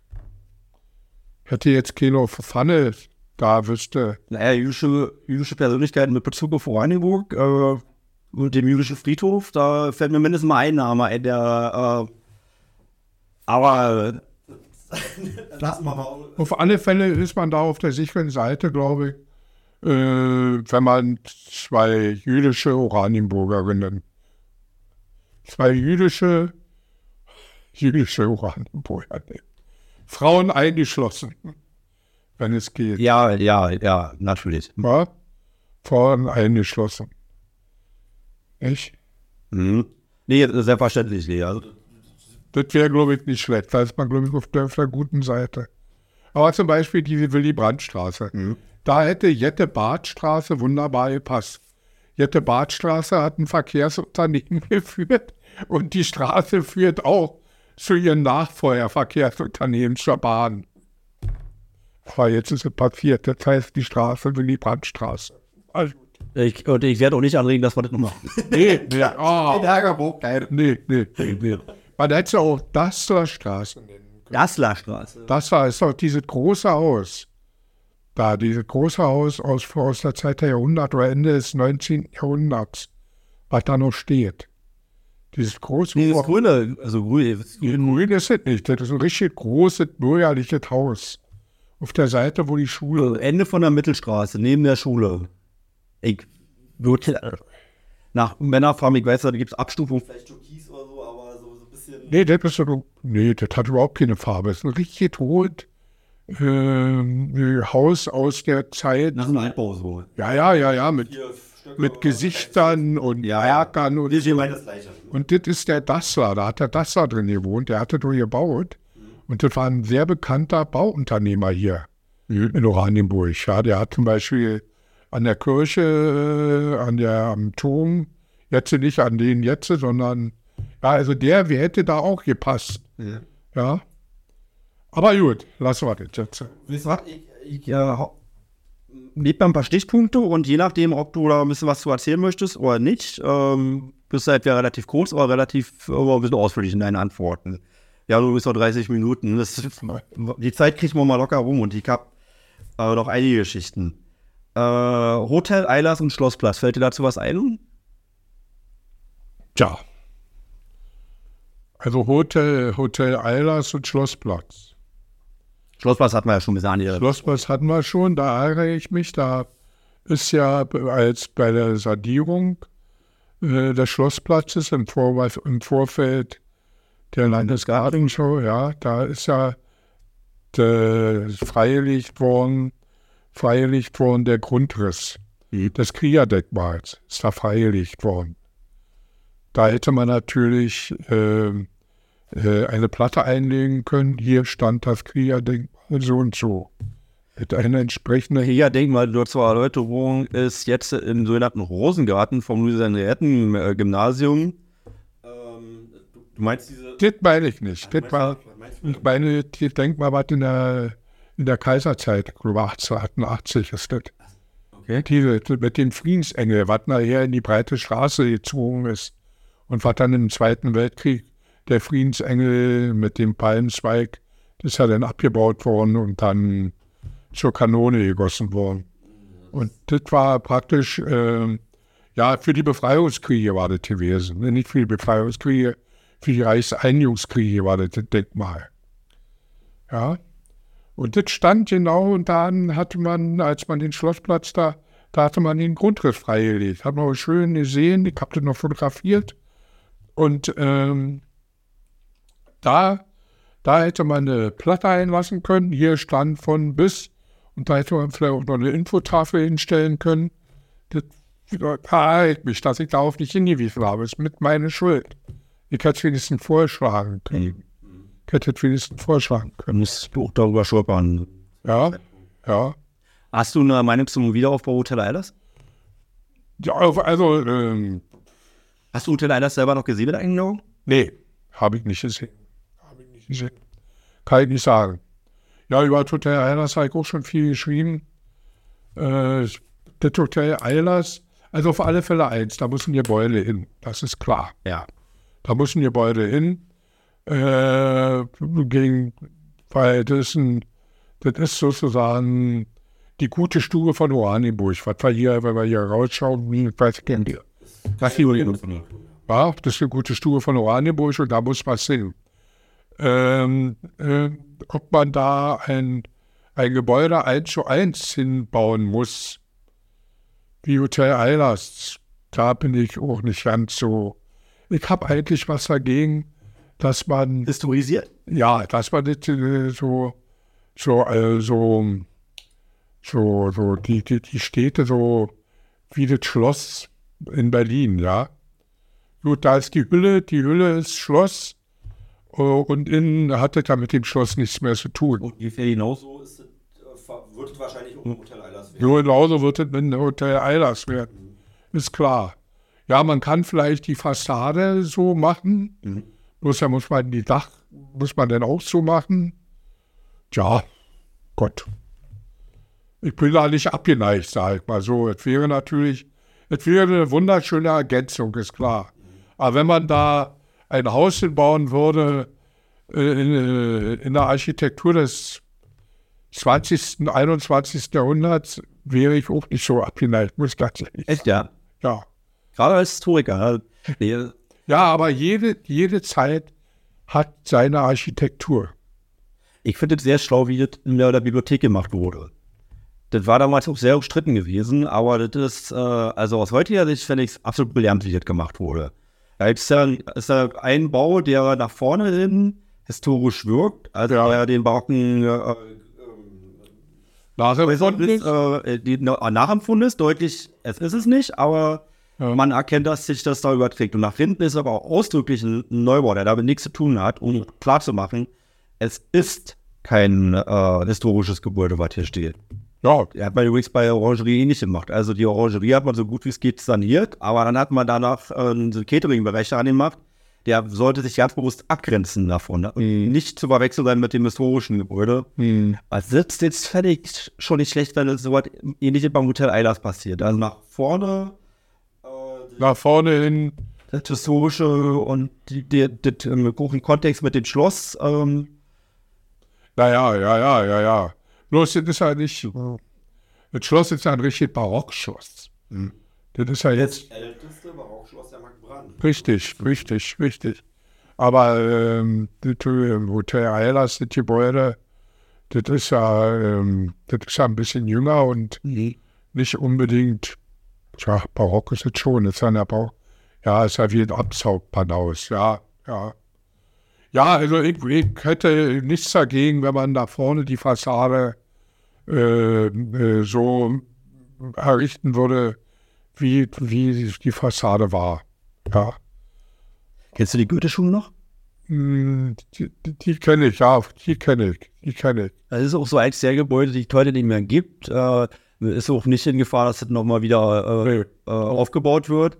Beim Hotel Eilers, das war der Wunsch war ja schon immer da gewesen. Oder wurde immer diskutiert? Man hätte nie abreißen dürfen. Das ist Genau, das habe ich, das immer das ist eine der großen DDR-Sünden. Ja, ja. Ja, und da gab es ja auch eine, DDR-Zeiten ja Auch hier in der Nähe, ne? Also an der Havel ähm, entlang, wenn man vom Schloss auf Landrat anguckt, ungefähr. Naja, ja, ja, ja, ja. Naja, das ist im Grunde genommen, äh, was jetzt da steht, da ungefähr, da stand die Goethe-Schule ungefähr. Da stand die Goethe-Schule ungefähr. Ja. ja, ja, das ist ja, ähm, da gab es ja wirklich eine große äh, Bewegung, äh, als man äh, der für den Abriss hier diese, dieses hässliche, diese hässliche Industriebank da hingebaut hat, ja. Die ja mit, Wurde ja auch unmittelbar nach der Wende gleich geschliffen. Ne? ja, ja, ja, Ja, ja, wo das war eine Bedürfnis, deswegen. ja, war jetzt sowas von hässlich aussah, ja, also, schlimm, schlimm, ja. Nach der friedlichen Revolution. Ja, der friedliche Revolution. Ja, das sollte man, das sollte man so benennen, friedliche Revolution. Äh, Wende ist so, naja, so. Ich habe da, damit eigentlich sehr positive Assoziationen, aber ich verstehe, was du meinst auf jeden Fall. Ja, das ist, äh, sag mal, die Deutschen, die Deutschen können auf, auf keine erfolgreiche Revolution zurückblicken. Und dazu noch eine friedliche. Und dazu noch eine friedliche. Ja, ja. Nicht, hier wurde keiner erschossen, ja, es wurde nicht zerstört, ja, außer die Mauer. Ja, also äh, das ist schon wesenswert. Und wir, wir haben also Deutschland ein Vaterland wieder äh, zurückgebracht. Und diese Erfahrung, das ist eben unsere Sozialisation und unsere Erfahrung, haben eben die Westdeutschen nicht. Für die ist ja die äh, in dem Sinne kein großer Bruch. Für uns war es ja auch ein Bruch. Ein krasser Kulturwandel, ja. Ein krasser Kulturwandel, nicht? Wir mussten lernen. Und ich glaube, wir, wir haben ganz gut gelernt. Muss man dazu lernen. Viel Volllichkeit und Erfolg, ja. Ja, nicht? Also, das muss man schon mal sagen. Nicht? Wir mussten ja alles neu lernen. Ja. Nicht? Also, schon nicht schlecht. Das haben wir schon ganz gut gemacht. Ja. Ich mache mal noch ein Stichwort. Speicherpferdeinsel. Speicherpferdeinsel. Du hattest ja schon erzählt, also da wurde eine Legtafel gemacht, auf die können wir auch verweisen. Also wenn man den, den Luise Rettensteig runtergeht, da kann man ein bisschen was zum Lesen zum, zum Speicher. Ja. Äh, Pferdeinsel, warum ist das eine Insel? Ja, das war früher, das, ist mit der Begradigung der, der, der Havel passiert. Dann ist da eine Insel entstanden. Da, da, wenn man so, wir mal, vom Luise Henriettensteg ging das so rum, machte die, die Havel so einen Bogen und ging dann so weiter. Die, die, die, die wand sich ja durch die, durch die Stadt, die alte. Und Mitterlegt hast du nicht, ne? Das war Nee. vor nein, das, Das war vorne jetzt- Gesehen hast, ja. nein, aber ich ist die wir nicht miterlebt haben. Nee, das habe ich nicht miterlebt. Ja, und dann wurde die aber begradigt. Ja. 1914, vor 14, wurde die begradigt, damit auch die äh, Schiffe hier besser fahren konnten. Ja, wurde die begradigt. Und da entstand eine Insel. Und das muss aber in ganz kurzer Zeit rum gewesen sein, ne? weil das sofort da versandet ist.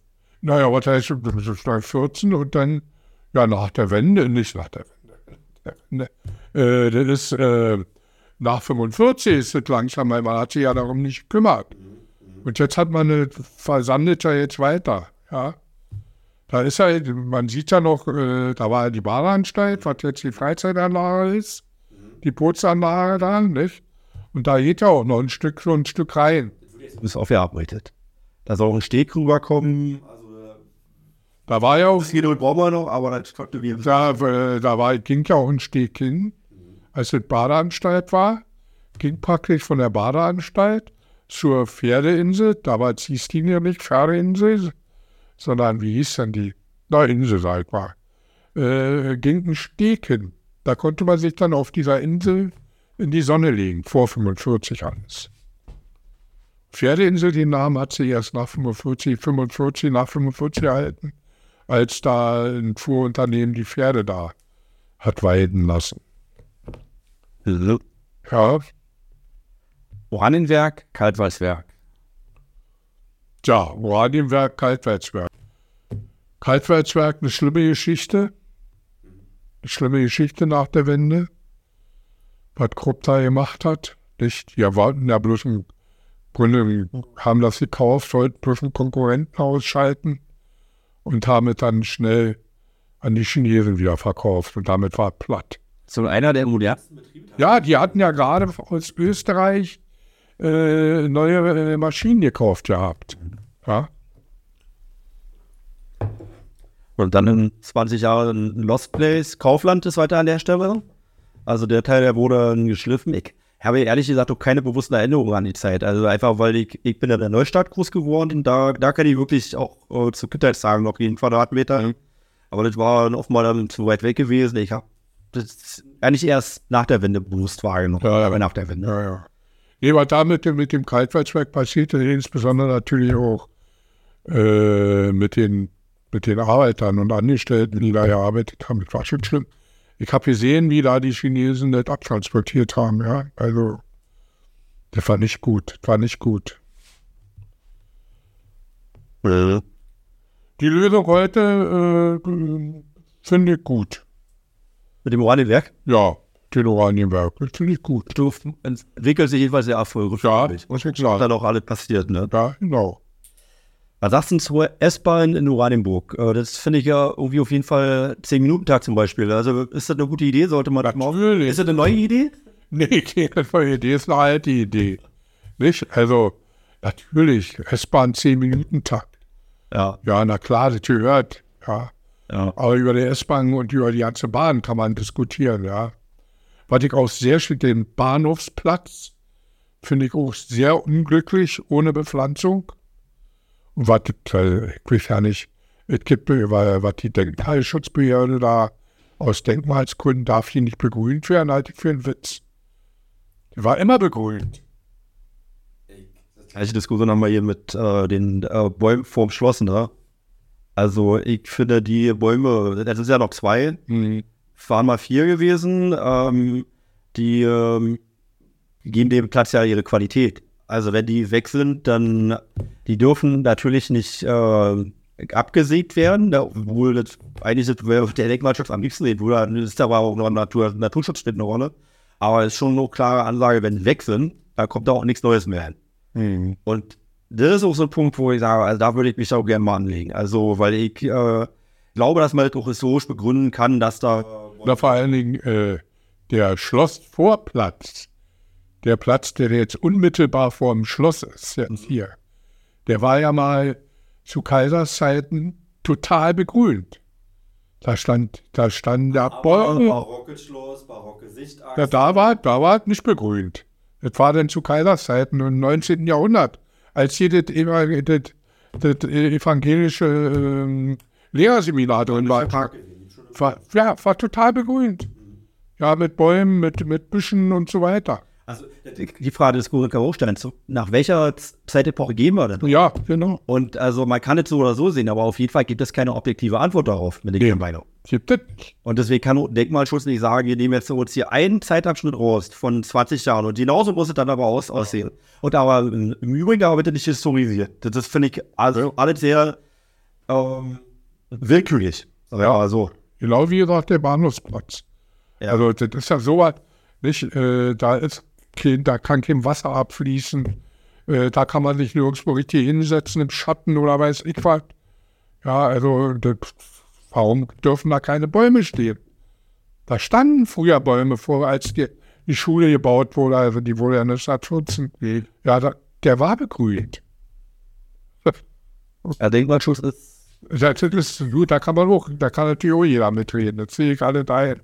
Ja, also man kann und man soll drüber streiten. Aber ich finde, dafür, dass es wirklich keine objektiven Kriterien gibt, also dass dann irgendwie, ich, ich sag mal, nicht ein politisches Gremium, sondern ein Sachbearbeiter im Prinzip so viel äh, Ermessensraum äh, hat. Ja, ja. Das äh, finde ich schon abenteuerlich, ehrlich gesagt. Bei Sachen, die klar sind, irgendwie, die man irgendwie eine Faulen bekommen kann, okay, da soll es so sein. Aber nicht, bei Sachen, über die man streiten kann und streiten muss. Also da kann dann nicht äh, ein Sachbearbeiter einen Steppelhofer und sagen, also das ist aber sowas von nee. Ja, ja. Also wissenschaftlich, es gibt keine allgemeinen wissenschaftlichen Grundsätze. Ähm, was nehmen wir denn noch? Stadt, Stadtverordnetenwahl, 2.3.1919. Das war vor 100 Jahren. Du hast mal darüber geschrieben, über Stadtverordnetenwahl. Ähm, ich weiß, du hast ja viel geschrieben. Ob du jetzt alle noch jetzt direkt präsent hast, wenn ich das jetzt so sage, habe ich gewisse Zweifel. Die sind berechtigt.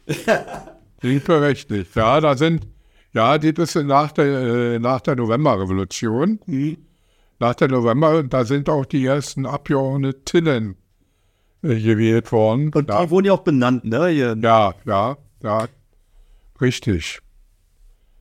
Ja, und was war, was war jetzt deine Frage? Ja, nicht. Also Ja, äh, einfach, äh, ich habe mal geguckt, irgendwie, wozu kann, kann Bodo Becker vielleicht so ein paar Anekdoten mitbringen? Ich kann doch einfach die komplett offene Frage sagen und äh, ist vielleicht. Anekdoten in dem Sinne. Ich gehe mal, ich, pass auf, ich mache einen anderen. Wir sind sowieso nämlich eigentlich äh, fünf Minuten vor vom Ende, aber ich gucke noch mal ein paar Sachen raus. Äh, JWD, Berliner Naherholung. Also äh, fällt dir über dazu ein, dass Oranienburg eventuell einen Bezug zur Ber Berliner Naherholung hat. Äh, natürlich, müssen, wir müssten einen echten Bezug, da- einen historischen auf alle Fälle. Ohne, Genau, na, das meine ich ja. Na, ohne Ende haben wir einen Bezug zur Berliner Naherholung. Oranienburg, ja. Nicht? Das ist ganz klar, insbesondere natürlich der Lehne-C. Ist ja auch ein Stück Oranienburg, der Lehne-C. Der heißt zwar Lehne-C, aber äh, ist natürlich auch ein Stück Oranienburg, der Lehne-C. Ist ja klar. Nicht, nicht umsonst, äh, nicht umsonst äh, haben sich da so viele Gaststätten am Lehne-C angesiedelt, Ende des 19. Jahrhunderts. Also das ist ein ganz großes, ganz großer äh, Mangel, den wir im Moment haben. Wir haben also keine außer Manu Ulak, der hier mit seiner äh, Pirol hier das aufgegriffen hat und diese Fahrten macht. Äh, das hat man vor 100 Jahren mit Elektrobooten gemacht. Da ist man mit Elektrobooten gefahren, ja klar. Nicht mit Elektrobooten ist man da auf Lehne-C, von hier auf Lehne-C gefahren, ja. Nicht vor 100 Jahren. Und dann sind natürlich auch ähm, die ganzen Berliner, Berliner ähm, weiße Flotten, die sind alle auf den Lehne-C gefahren und haben dann an den, an den Gaststätten, die am Lehne-C lagen, äh, Seeblick, nicht? Ähm, ähm, ja, Seeblick natürlich, dann was zu ist jetzt, äh, wie ist das? Vergisst man das. Dann Standhalle natürlich, ja, die hatten ja alle lange Stege gehabt. Äh, dann, und da jetzt äh, der wahrscheinlich war. Hm? Waldhaus, genau, Waldhaus, nicht? Die hatten alle lange Stege gehabt, da hielten die alle. Ja, ja, da konnte man auch äh, hinfahren, aus, hinfahren mit der Weißen Flotte. Die sind von T gekommen und aus Berlin. Ja, und, und die Leute sind hier ausgestiegen, in die Gaststätten gegangen, gegessen und getrunken und spazieren gegangen. Äh, das, das wir im Moment nicht. Ja. Nun gut, das Freizeitverhalten hat sich geändert. Obwohl wir im Moment ja dabei sind, wir wollen ja äh, weniger Auto fahren, äh, vielleicht fahren die Leute nicht mehr so weit mit ihrem Auto unbedingt. Äh, Ich glaube, das hat, also mein Eindruck ist, also tatsächlich, ich sehe es genauso wie du. Es ist auf jeden Fall, äh, da würde ich jetzt aber das nicht als Mangel bezeichnen, sondern als wahnsinnig viel Potenzial. Also Sachen, die wir mal hatten, die wir verloren hatten aus historischen Gründen. Ein Grund war äh, die DDR und die Abschottung, also dass wir eine Berliner Mauer direkt vor der Nase hatten. Das hat die ganze Stadt in den Rüsselschlag Dann hat Oranienburg äh, durch die DDR auch, äh, ich sag mal, ordentlich an äh, Freizeitwert eingebaut, Ja, muss man einfach mal so sagen. Und dass äh, Oranienburg auch mit Selbstbewusstsein und äh, also einen Erholungswert, einen Lebenswert hat, das, wird, das ist ja eigentlich also uns bewusst geworden, erst wieder im Zuge der Landesgartenschau. Ne? Ja, ja. Und deswegen sind wir da immer noch in unseren äh, Kinderschulen. Ähm, und äh, gerade Wassertourismus oder Tourismus in Oranienburg, dieses ähm, Thema finde ich ganz, ganz enorm. Ist die Friedhaler Schleuse, die ja eigentlich diesen Sommer fertig sei. Die Leute diesen Sommer schon fallen? Warum haben wir noch nicht mal angefangen? Hm. Unser Oranienburger Schicksalsproblem, wir haben halt Bungen gefunden. Wir haben, das war auch erfolgreich. Wir haben großflächig da abgesucht. Gott sei Dank noch, noch nicht nur auf Kosten der, der Stadt Oranienburg, sondern auf Bundeskosten und alle Bundesliegenschaften. Allein dafür war das schon ein Projekt, was sich äh, total gelohnt hat. Äh, aber wir waren auch, auch sehr erfolgreich da gewesen. Wir haben drei Bomben bis jetzt gefunden und das kann gut sein, dass wir noch mehr da finden. Ja, ja, ja. Wir soll das auch so und wenn es dann eben nochmal zwei, drei Jahre länger, dann ist das eben so leider. Aber dieses, das ist ein Schlüsselprojekt auf jeden Fall. Ein anderes Schlüsselprojekt äh, war zum Beispiel, neben dem, den der Turmalebnis, das ist ein, ist ein Steg, der ist auch relativ neu. Ja, Und äh, warum haben wir den gebaut? Weil äh, die Ausflugdampfer haben damals gesagt, äh, wir würden ja da Orte durchkommen, aber so einen anlegen. Und ähm, das hat man dann irgendwann verstanden und ähm, hat äh, dann eben so einen Steg aufgebaut. Jetzt hat uns Corona ein bisschen zurückgeworfen, ehrlich gesagt. Also ich hätte die Hoffnung, wenn Corona nicht gewesen wäre, dass das vielleicht sogar schon jemand äh, für sich äh, gewittert hätte, die Chance. Aber tatsächlich, yes, klar, in dem Alter so viel zu holen und so viel, gerade wenn, wenn man die alten Bilder aus den 20er Jahren sieht, ne? die darf man sich ja nicht ansehen. Die darf man sich gar nicht ansehen. Also da merkt man, was hier möglich ist und was heute genauso möglich ist, was vielleicht noch mehr möglich ist als damals. Ja, Da fängt man schnell an zu träumen. ja, das war. Also ich sag mal, äh, hier im Herzen der Stadt, wo wir hier sitzen, Schloss und äh, Schlossplatz und alles, was dazu gehört, wenn man das schaffen würde, attraktiv aufzubauen mit allem, was dazu gehört, Wohnungen, Geschäften, ja, und natürlich auch äh, wieder einbeziehen könnte ähm, die, äh, ja, den ganzen Lenitzsee natürlich. Ja, bloß auf Lenitzer Seite gibt es nicht mehr viel Chancen. Wo deine? Na, Wohnungen nicht, aber ich sag mal, wir haben ja im Grunde genommen jetzt äh, haben wir nur noch eine Gaststätte am Lenitzsee. Sehe ich doch richtig, nicht? Lubia sind Meister. Ja, ehemals, äh, ehemals äh, Dietrich. Dietrich, ja. Und dann ist es. Waldhaus ist immer so ein bisschen, da weiß man mal nicht. Ja, da kann man draußen sitzen, wo, ja. Vielleicht kann man. Äh, Ja. Aber ja, war eine, also das ist ja auch schon auch in dieser Broschüre beschrieben. Du hast eine schöne Wanderung um den LDC gemacht, auf die man nochmal verweisen kann. Jetzt kommt zum Abschluss. Ja. Bringt ja dann mal was sich vor Augen, wo man da sitzen kann, in Steh, Bier halten und äh, oh. Ich meine Liste ist nicht andersweise äh, erschöpft. Ähm, deswegen bleibt mir am Ende nur noch darauf zu verweisen, dass es eben wahnsinnig viele schöne Dokumente gibt, die man nur von denen nachlesen kann. Also, und wo du eben auch die Geschichte, Oranienburger Geschichte und die Geschichte des Oranienburger Umfeldes und Lenitzer Geschichte äh, sehr schön vergegenwärtigst. Ähm, da, die Bücher kann man auch kaufen, auch in Oranienburg, in unserer Bücherei oder in, Im Buchladen natürlich auch. Genau, also, äh, und manchmal bekommt man die auch vom Bürgermeister geschenkt. weil-